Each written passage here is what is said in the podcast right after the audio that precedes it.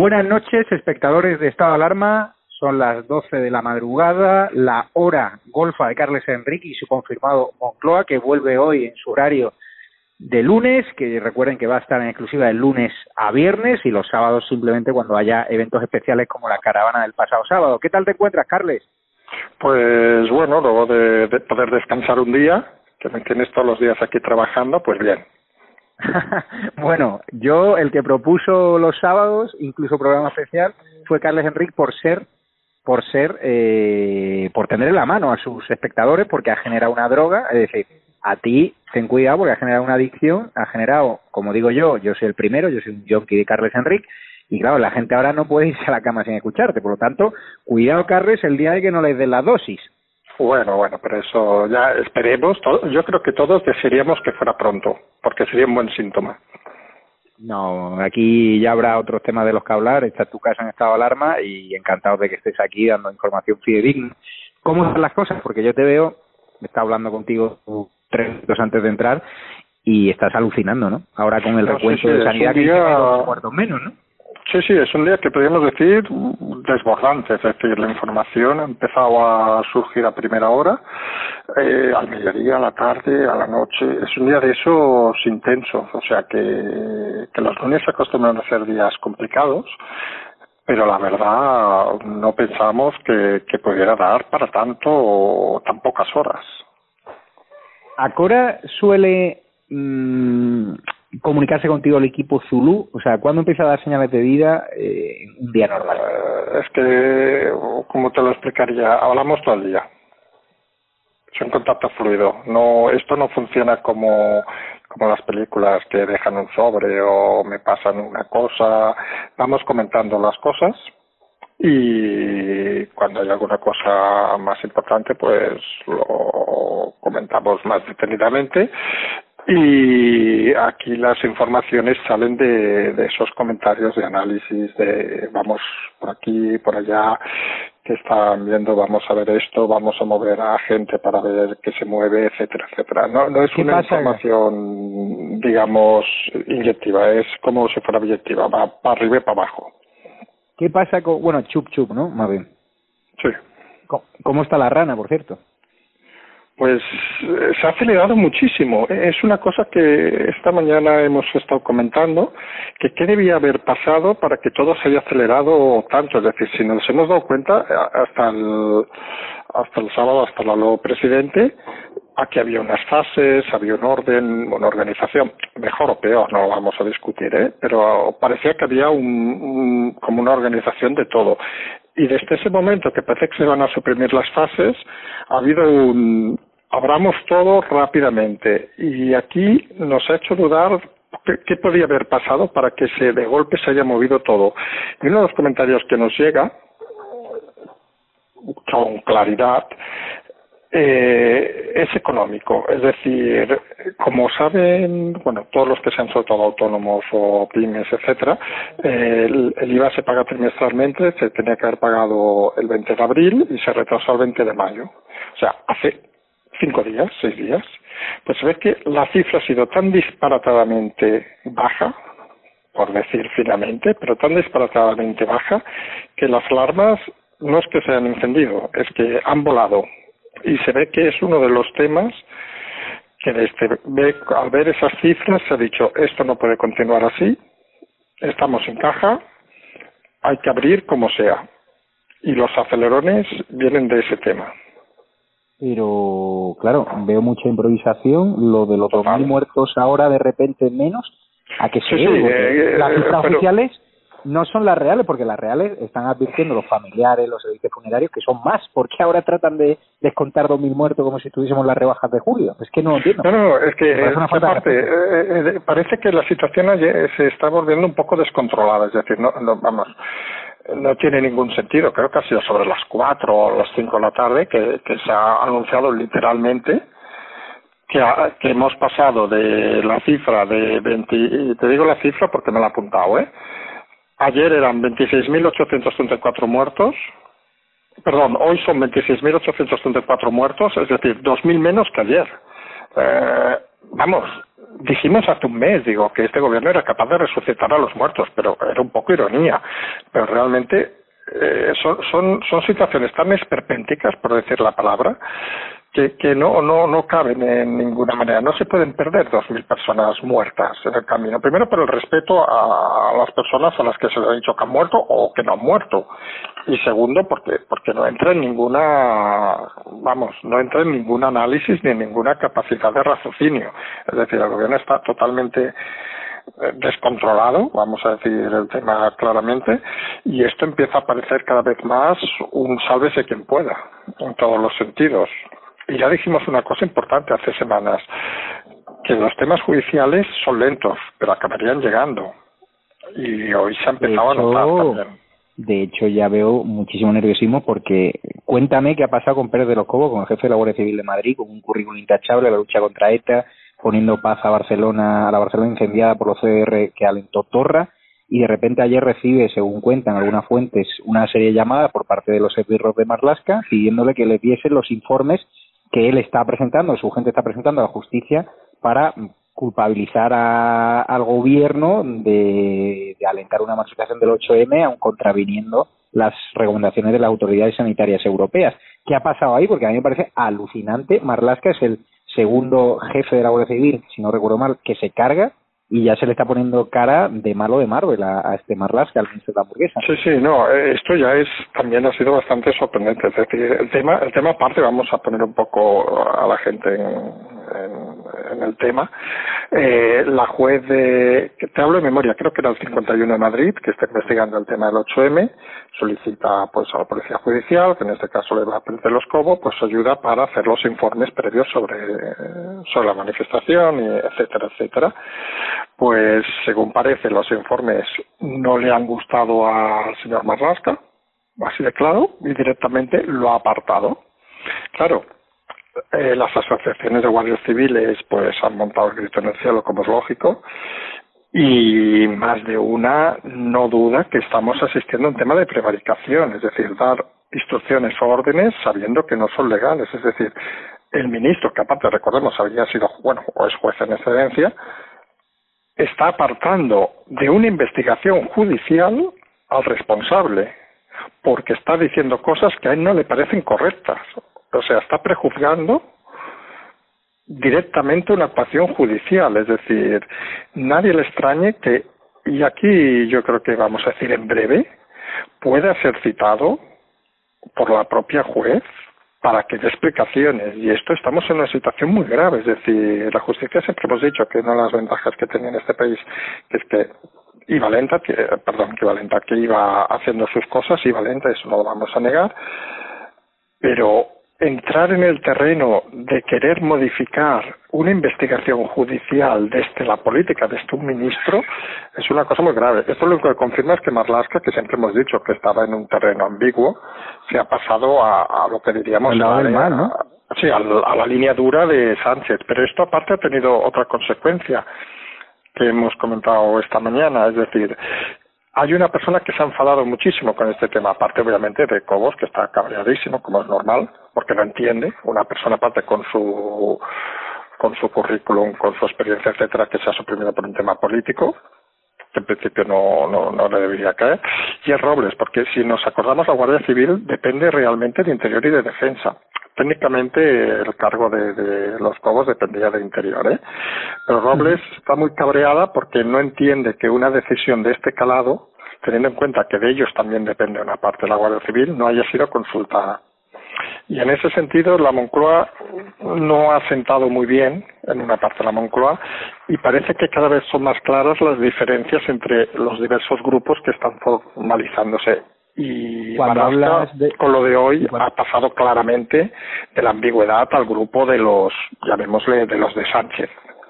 De los de Sánchez, mmm, no sabemos dónde está Sánchez, pues Sánchez está en medio, pero yo creo que la línea Bueno, de los de Sánchez Iglesias, vamos a ponerle Claro, Iglesias ahí eh, está intimando, entre comillas, tiene una buena relación con Marlaska, de hecho vemos que el dispositivo de la Guardia Civil que le ha puesto desmedido en la puerta de Pablo Iglesias, que yo condeno los scratches, pero me parece desmedido para parar a 10, 15 personas que estaban yendo ahí a tocar la cacerola, no eran los perros de presa que él lanza a la calle a, a criticar o a, o a poner la boca a un centímetro de Cristina Cipuente y amenazarla de muerte, no son los mismos. Por lo tanto, yo creo que se ha pasado a la línea dura de Pablo Iglesias, ¿no? ¿Y, dónde está Pedro Sánchez? ¿Está en, con entre... Sí, está, cada vez está más en... desde la desorientación cada vez está más en la línea de Iglesias.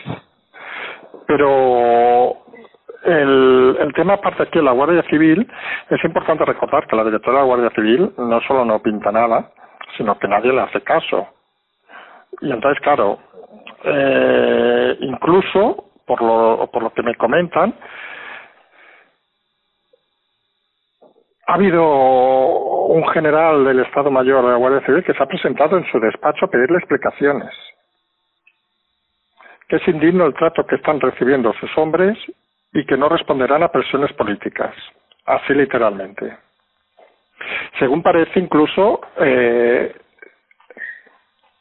nadie nadie la decisión en, en, en, la sede de la comandancia y se han enterado literalmente esta mañana casi se han enterado por la prensa. Entonces es una situación que, que realmente es, eh, es difícil de, catalogar porque, porque ha revolucionado la Guardia Civil o cualquier cuerpo de seguridad del Estado que, que cumple sus normas y tal, que hemos dicho en muchas ocasiones que iban a ser iban a cumplir estrictamente la norma y no se iban a dejar avasallar por ninguna política, las acaban de poner en un brete innecesario, incluso desde la estrategia política, ¿eh? es decir, los han puesto en una situación en el disparadero y eso no ha sentado nada bien en el cuerpo.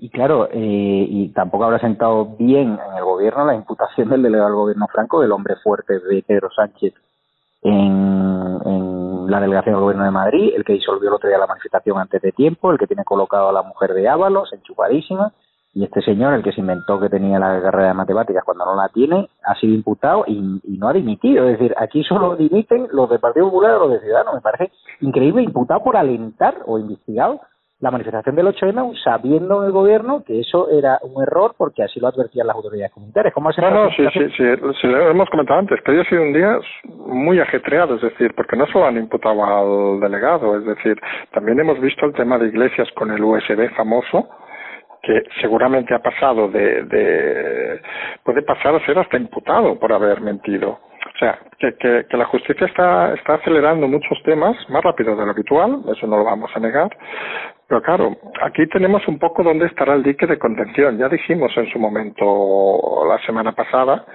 que el tema de judicial se iba a complicar mucho más. Es decir, tenemos el caso de Simón, que ya hemos comentado, y, y volvemos a insistir en lo mismo. ¿Dónde estará el dique que aguantará el gobierno. Es decir, ¿será capaz el delegado del gobierno de aguantar solo la responsabilidad? ¿Será Simón suficiente para aguantar él solo la responsabilidad? ¿O tirarán por elevación?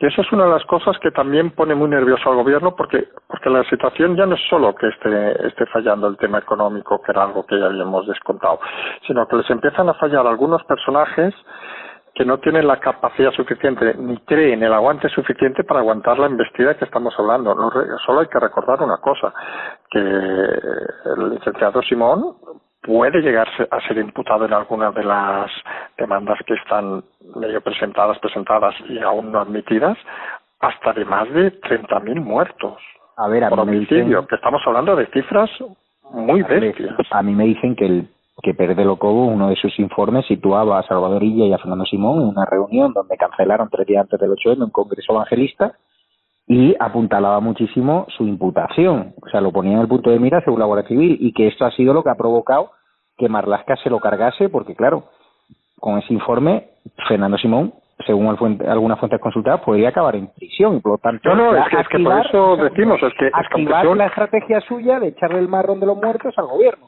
Y sí, sí, es que, es que el problema, el problema que están viendo con Simón, y lo hemos comentado alguna vez, es que claro, mm, homicidio imprudente, aunque sea homicidio imprudente, es decir, estás hablando de por 30.000, es decir, la condena por 30.000, es decir, estamos hablando de que tiene todos los números, solo que por uno solo le condene, ya le condenarán por lo mismo multiplicado por 30.000. Es decir, tiene todos los números de acabar en la cárcel, Simón.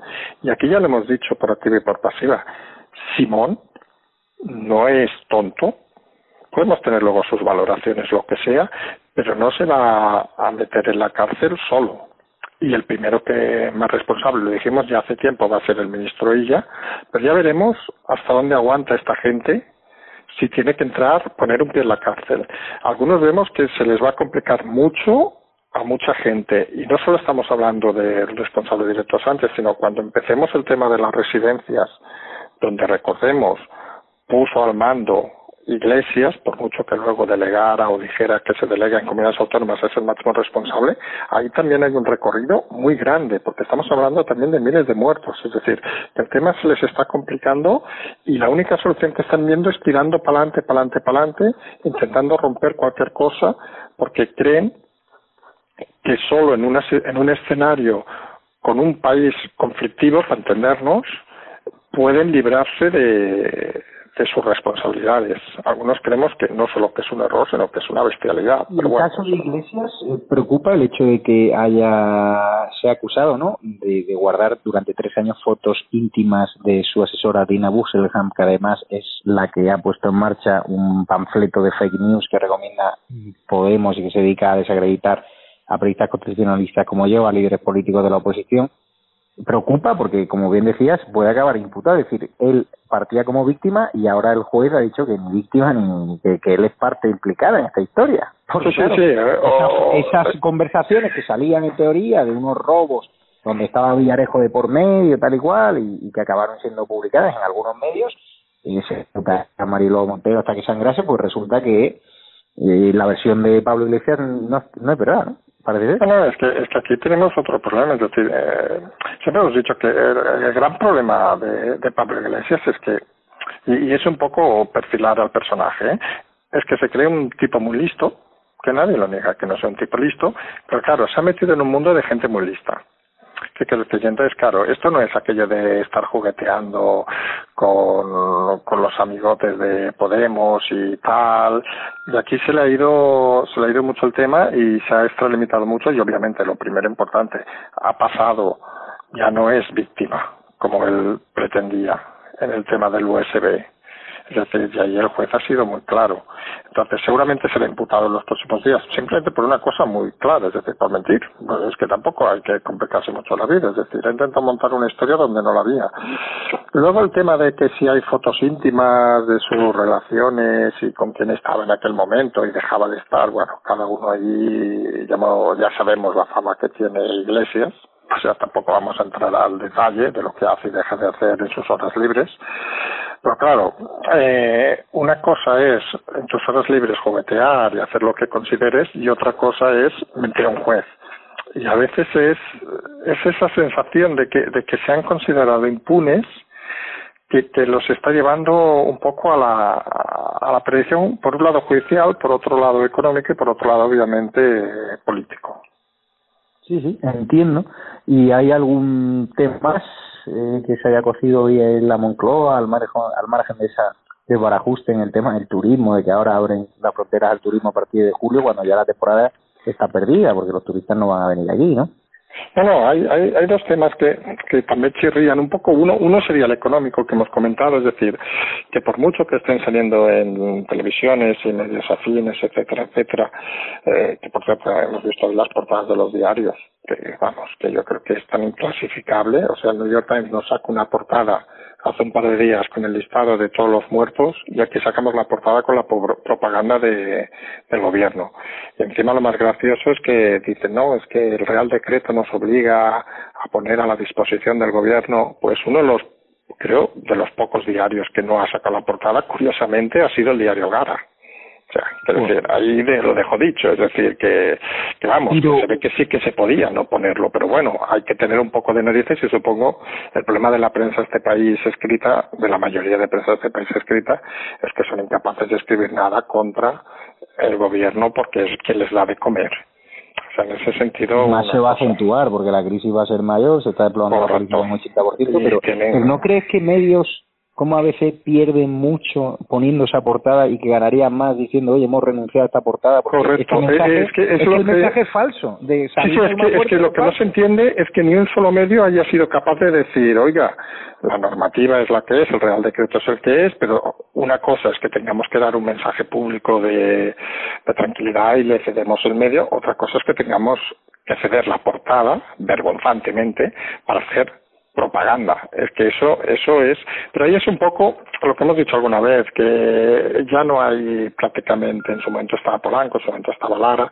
no hay nadie en el mundo de la prensa, etcétera, que tengan los suficientes, vamos a decirlo con palabras, estas se puede decir, los suficientes cojones encima de la mesa para hacer las cosas, porque es una panda de cobardes. Entonces, claro, si estamos rodeados de una panda de cobardes que a los que maltratan, a los que les dan con el látigo y encima les gusta, pues tampoco podemos decir Creo, Carles, que esas portadas que yo he contado al menos 20 periódicos, yo creo que abren un antes y un después en la percepción que ya era mala de, de muchos españoles de la prensa tradicional, de las televisiones, que se destinen cientos de millones de euros a publicidad institucional cuando la gente se está muriendo de hambre, cuando la gente no tiene la nevera llena, cuando hay emprendedores tirados eh, a la basura laboral, cuando tienen a los autónomos también desamparados, hay gente que no ha cobrado alerte, a mí me parece que la percepción de cabreo hacia la prensa tradicional es va a ser el doble o el triple y de hecho a nosotros nos han escrito también en estado de alarma en nuestro Patreon gente dándose de alta porque prefiere apoyarnos a nosotros que somos un medio independiente, ¿no? No, no, es que, es que al final es, es la comparativa que hemos hecho antes con New York Times. Es decir, uno de los problemas que ha tenido España desde hace muchos años, desde que se murieron los, decimos elefantes con cariño, ¿eh? la gente que, pero porque sabían imponer un poco respeto. Luego con sus ideas mejores, peores, da igual, pero al menos tenían personalidad. Es que el cuarto poder no existe en este país. ¿eh? El cuarto poder, si el cuarto poder entre nosotros es Farreras y Julio Otero, apague vámonos. Vamos a decir las cosas claras. Es decir, eso es al periodismo vamos, lo que a una obra de arte es barrer una escalera y decir que eso es arte. Es lo mismo, es decir, no tienen ningún nivel y, se han vendido claramente al poder para mantenerse.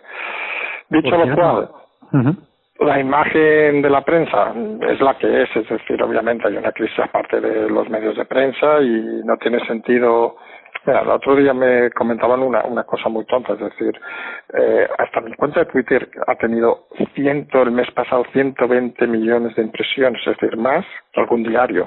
Y hay una persona detrás. ¿Quién? El tuyo, ¿no?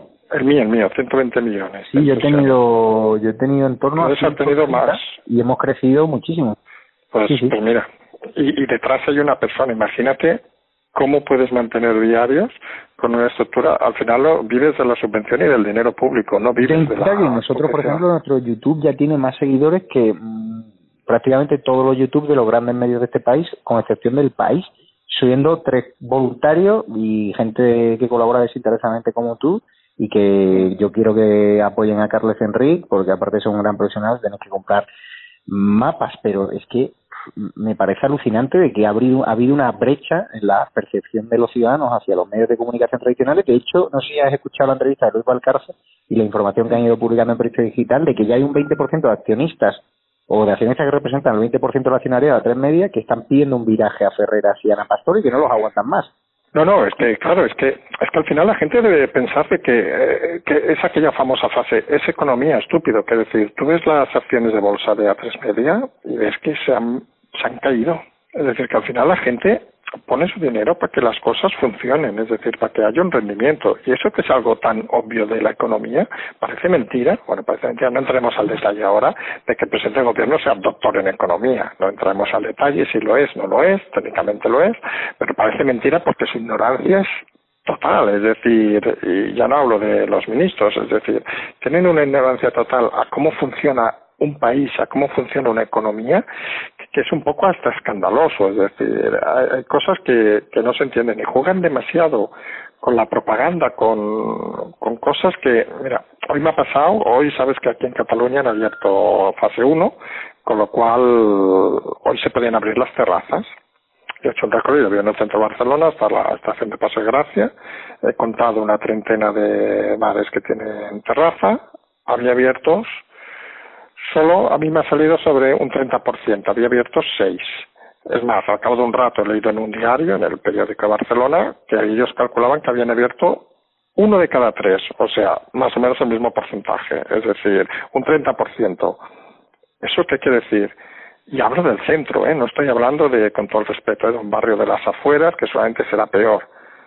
Es que el destrozo económico que se ha provocado es que algunos sigamos pensando que en el gobierno no son conscientes todavía, como ellos siguen cobrando a final de mes.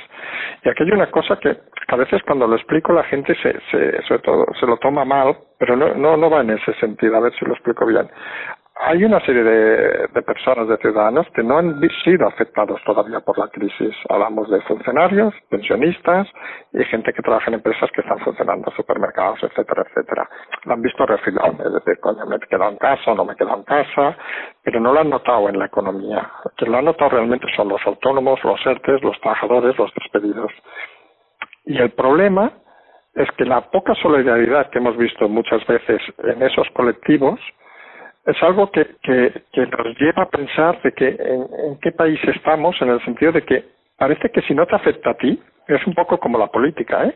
que si no te afecta a ti, eh, soy ministro, sigo cobrando, sigo diciendo tonterías y no pasa nada, parece que no pasa nada. Entonces, claro, es lo que hemos dicho más de una vez. Al final, al político, al gestor, se le ha de pedir la misma responsabilidad que al empresario. Es decir, si un gestor, en este caso, y es lo que va a pasar, ¿eh? y ya, es responsable directa indirectamente, me da igual, pero la cifra es esa, de más de 30.000 muertos, no se puede ir a casa cobrando una pensión como exministro. Si un presidente como Sánchez está, no puede tener un sueldo de expresidente. No, eso no funciona así. Estás hablando de 30.000 muertos, de una pérdida económica brutal, de destrozar una economía de Yo te digo que Pedro Sánchez, y espero que no sea así porque yo no soy partidario para nada de craches ni, de insultos. El Pedro Sánchez no va a poder caminar sin protección y espero que no sea así, pero me temo que va a ser así por el grado de visceralidad y de irascibilidad que yo estoy palpando en la calle y de gente que manda mensajes que nosotros condenamos la violencia y no queremos que haya ningún tipo de agresión ni de insulto ni nada, todo vía diplomática, pero yo creo que el miembro del gobierno no va a poder caminar por la calle tranquilamente y sin escolta durante muchos años. ¿eh? Ahí te lo dejo. ¿eh? No sé No, no, no, es que, es, que, es que la situación, y por eso decía de que yo todavía pienso que hay mucha gente que no es consciente de la gravedad de la situación. La gente no es consciente de que hay gente que lleva tres meses sin comer, perdón, sin comer, sin cobrar, que está haciendo colas, pero yo digo con todo el respeto, ¿eh?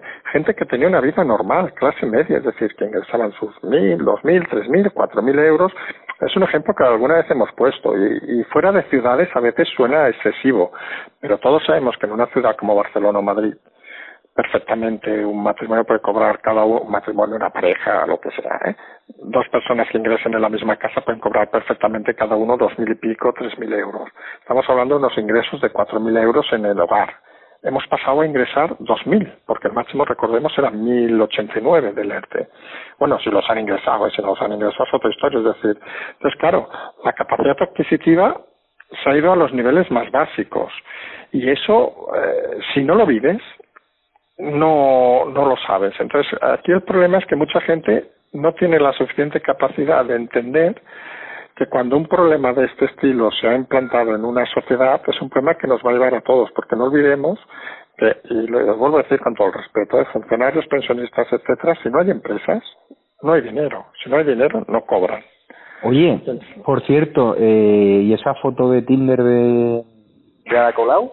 se ¿tú te imaginas con Barcelona llena del virus que es la ciudad, si, si, no corrígeme, con más virus, más coronavirus de España, con delincuencia, con los menas atracando muchos barrios de la ciudad, o sea, con Barcelona no, hecha patatán y, y, y salvo para Ferreras bombas incendiarias en, en la sede del PSC también algo para claro salvo para reporteras de Ferreras que dicen que la playa de Barcelona está llena a pesar de que la imagen no no, lo, de Ada Colau es que pero y esa foto Mira, yo, yo te digo la verdad, yo lo de la Colau al final es como, como lo de los trolls, ¿no? Que a veces es mejor ignorarla porque no vale la pena. Sí que es bueno que, la gente que la haya votado, que, que a, ver los ailos obviamente, pues si no, no hubiera salido, bueno, pues que miren la foto y reflexionen. Si con Mercedes tenía más de 3.000 o 4.000 muertos, solo la ciudad, ¿eh? Y con eso una alcaldesa se puede poner a hacer selfies adolescentes con el espejo de su casa. Oiga, que haga lo que quiera, me parece muy bien. Pero que entienda que no estamos jugando, que es una responsabilidad grande. Y yo no quiero ni imaginar si esa foto se le hubiera hecho a Ayuso. Bueno, tendríamos aquí a, todo a todos los matones de la, de la izquierda, a tu amigo escolar, abriendo diarios, saliendo en todas las tertulias, etcétera, etcétera, diciendo de todo. Pero como ha sido la amiguita colado, pues nada, ha sido un pequeño error de, de una persona que no tiene ni autoridad ni capacidad y que intelectualmente algunos creemos que no debería estar donde está porque es bastante limitada. Pues, Carles, muchísimas Te una cosa que no, que eso sí que te explico una cosa que te va a interesar. Que el rey está preocupado. ¿Por? Porque lleva muchos días en silencio, todos sabemos que la figura del rey es institucional, o sea que a, mí me preguntan a diario, supongo a ti también, ¿y por qué no hacen al rey? Es que el rey no puede hacer nada. Es decir, el rey su función es la que es y si un día por lo que fuera, o de un referéndum y dijeran que esto es una república, pues tendría que coger las maletas y irse, punto. No tiene, no tiene más explicación porque su figura es la que es. Pero empieza a estar preocupado por la situación porque está notando de que hay movimientos mediáticos que están presionando la institución y es probable que algún día de esta semana haga alguna aparición con motivo de la operación que se hizo de la UME, etcétera, para felicitar a los militares y tal, para un poco volver a salir al, escenario. O sea, se ha visto descolocado el escenario, y es cierto, en las últimas semanas nadie ha oído hablar del rey prácticamente. Y están empezando a darse cuenta de que es necesario, no, no diré la palabra guerra, mediática contra el gobierno, porque quedaría un poco así, pero sí que empezar a ponerse en el escenario, porque creen que es una figura que aglutina a mucha gente y creen que puede ser una buena contraposición al gobierno.